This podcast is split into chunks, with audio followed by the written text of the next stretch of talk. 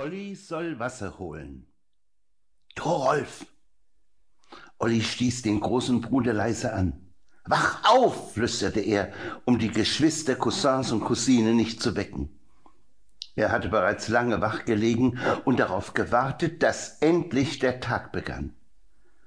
Die lange Winternacht müsste doch nun bald zu Ende sein. Immer dauerte es fast bis Mittag, ehe es endlich richtig hell war. Jetzt saß Olli in seinem Kittel mit der Kapuze bereits fertig angezogen, neben Thorolf auf dessen Schlafbank. Sogar die kleinen Feldstiefel hatte er schon an den Füßen. Thorolf öffnete verschlafen die Augen. Zu beiden Seiten des Hauses standen an den Innenwänden entlang niedrige Holzbänke, die mit Erde gefüllt waren. Auf den Bänken lagen dicke, schwere Wolldecken und Felle, und darauf schliefen seine jüngeren Geschwister und die Verwandten und Kinder, die zur Sippe gehörten. Hier standen auch die Schlafbänke für die Mägde und Knechte, für die Sklavinnen und Sklaven. Die Mutter war längst aufgestanden und rührte bereits in dem gelben Topf mit der Gerstenkrütze, der an einem kräftigen Haken über dem Herd mit dem Feuer hing. Die Mägde hatten die Gerstenkörner gestern Abend in der steinernen Handmühle gemahlen. Das war Tag für Tag eine mühselige Arbeit. Jetzt arbeiteten sie bereits leise im Haus. Als auf einmal das offene Feuer aufloderte, wurde es auch im Haus heller. Was ist, Olli? brummte Thorolf verschlafen und setzte sich auf. Warum weckst du mich? Olli schwieg. Dann schob er seinen Mund ganz dicht an Thorolfs Ohr. Ich sollte gestern Abend eigentlich das Wasser holen, sagte er so leise, dass Thorolf ihn kaum verstehen konnte. Na und? Thorolf gähnte und rieb sich die Augen. Mutter schimpft, wenn das Wasser nicht da ist. Sie braucht es doch. Dann holst du eben jetzt das Wasser. Es ist aber doch noch so dunkel. Olli schlotterte vor Angst. Und kalt ist es auch. Er legte beide Arme um seinen großen Bruder und drückte sich ganz fest an ihn. Ich habe Angst, sagte er so leise, dass Thorolf ihn gerade noch verstehen konnte. Und warum bist du gestern Abend nicht gegangen? fragte er. Da hatte ich auch schon Angst. Sonst holten die Mägde oder die Sklavinnen das Wasser. Aber Mutter wollte immer, dass ihre Jungen auch mit anpackten. Deshalb hatte sie diesmal Olli zum Wasserholen geschickt. Hast du überhaupt schon einmal Wasser geholt? fragte Thorolf und tastete mit den Füßen nach seinen Schuhen, die irgendwo auf der plattgestampften Erde stehen mussten. Olli schüttelte den Kopf. Noch nie, sagte er. Und wo willst du's holen? fragte Thorolf. An unserem Loch am Bach, antwortete Olli ernst. Aha, der große Bruder musste heimlich grinsen. Dann zog er seinen warmen Wollkittel und die Fäustlinge über. Komm. Er nickte Olli zu, holte zwei Ledereimer und drückte einen davon dem Kleinen in die Hand. Ich geh mit Olli Wasser holen, sagte er, als sie an der Mutter vorbeikamen. Er muss aber auch seine Handschuhe anziehen, sagte sie nur und blickte kurz von ihrer Arbeit auf. Es ist noch bitterkalt draußen. Klar, Torolf nickte. Wo gehen wir hin? fragte er Olli, als sie dann vor dem Haus standen.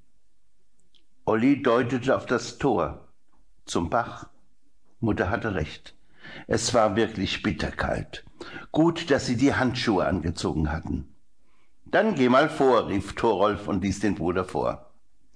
Tapfer und mutig stapfte Olli durch den Schnee, der von vielen Füßen festgetreten war. Den Weg hatten diesen Winter schon viele genommen. Aber wo ist denn der Bach? fragte Thorolf nach einer Weile und blieb stehen. Olli blickte sich nach allen Seiten um. Es war so hell geworden, dass er gut sehen konnte. Die herrliche Schlitterbahn, die hohen Schneewälle am Hang und ein Stück Himmel mit immer noch leuchtenden Sternen. Ein klarer, kalter Wintermorgen. Wo ist denn der Bach? lachte Thorolf. Olli zuckte mit der Schulter. Er ist fort, sagte er schließlich. Du stehst drauf, brustete Thorolf los. Hör mal, flüsterte er und legte den Finger auf den Mund. Olli hielt den Atem an und lauschte. Dann hörte er ein ganz leises Gluckern, so leise, dass er es kaum wahrnehmen konnte. Und dann verstand er es plötzlich. Unter mir, sagte er langsam, unser Bach ist zugefroren. Thorolf nickte. Eine dicke Eisschicht ist darüber, erklärte er. So dick, dass wir hier eine neue Schlitterbahn haben. Aber wir brauchen doch Wasser, sagte Olli und sah sich nach einem Beil oder einem scharfen Stein um, mit dem man das Eis vielleicht ein wenig aufhacken konnte, um an das fließende Wasser zu gelangen. Komm, lachte Thorolf wieder, wir holen einfach zwei Eimer Schnee. Schon begann er mit seinen Händen den einen Eimer zu füllen. Da packte auch Olli zu. Danke, sagte die Mutter, als sie später die vollen Schneeeimer hereinbrachten. Dann reichte sie den beiden eine kleine Holzschüssel, die bis zum Rand mit köstlich duftender Grütze gefüllt war. Da setzte sich Olli auf einen Hocker neben den Schneeeimer und schaute versonnen zu, wie der Schnee langsam zu Wasser zerschmolz. Mit dem Schlitten unterwegs. Die meisten aus Olafs Sippe wohnten mit ihm zusammen auf seinem Hof. Dort gab es viele Gebäude, die meist aus Holz gebaut und mit Rasen, Stroh, Red oder Holzschindeln gedeckt waren. Neben dem Wohnhaus gab es Ställe für das Vieh, Vorratsscheunen und Holzbauten, in denen alles gelagert wurde, was wichtig war. Es gab Gebäude für jeden Zweck. Nah bei Olafs Gehöft am Wasser wollte Olaf mit seiner Sippe das neue Boot bauen. Sie mussten schon bald mit dem Schiffsbau beginnen, wenn es im Sommer fertig sein sollte. Die Männer hatten den ganzen Winter über Eichen, Kiefern, Eschen, Birken und Linden mit ihren Äxten gefällt und die Stämme nach und nach über den gefrorenen Boden nach Hause transportiert. An festen Seilen hatten die Pferde die Stämme hinter sich hergezogen. Manche waren so dick, dass zwei und drei Männer noch mit anpacken mussten, wenn sie über den festgefrorenen Schnee und über das Eis gezogen werden sollten. Bereits viermal waren die Männer mit den Pferden in den letzten Wochen fortgewesen, um Bäume zu schlagen und heimzubringen. Nun war alles Baumaterial beisammen. Kräftiges Holz, das in den nächsten Wochen bearbeitet werden sollte. Es fehlte nur noch das Kleinholz, das sie bereits zurechtgeschnitten, aber noch nicht mitgebracht hatten. Deshalb wollten der Vater mit seinem Bruder noch einmal mit den beiden Schlitten losfahren. Sigurd und Thorolf kommen mit, rief der Vater. Sie können uns helfen. Begeistert sprangen die beiden Jungen auf, zogen ihre warmen Kleider an und liefen nach draußen, um anzupacken, wenn die Pferde vor die Schlitten gespannt wurden. Sigurd stieg bereits auf Rollos Schlitten als die kleine Asgard herbeilief. Bitte, Papa, nimm mich auch mit, bettelte sie. Rollo blickte hinüber zu Thorolfs Vater, und Olaf nickte ihm zu. Da rannte auch Olli herbei und bettelte so lange, bis er neben Thorolf auf Olafs Schlitten sitzen durfte. Dann trieben die Männer ihre Pferde an, und die Schlitten sausten durch den Schnee davon. Sie erreichten am Mittag den Platz, auf dem das Holz bereit lag.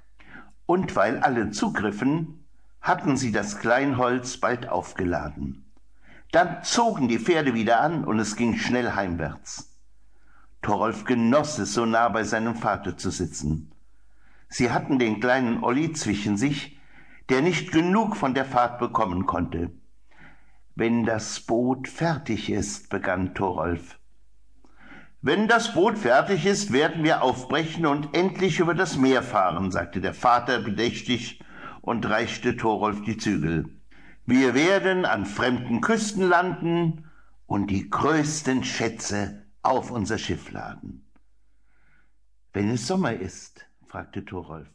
Sein Vater nickte.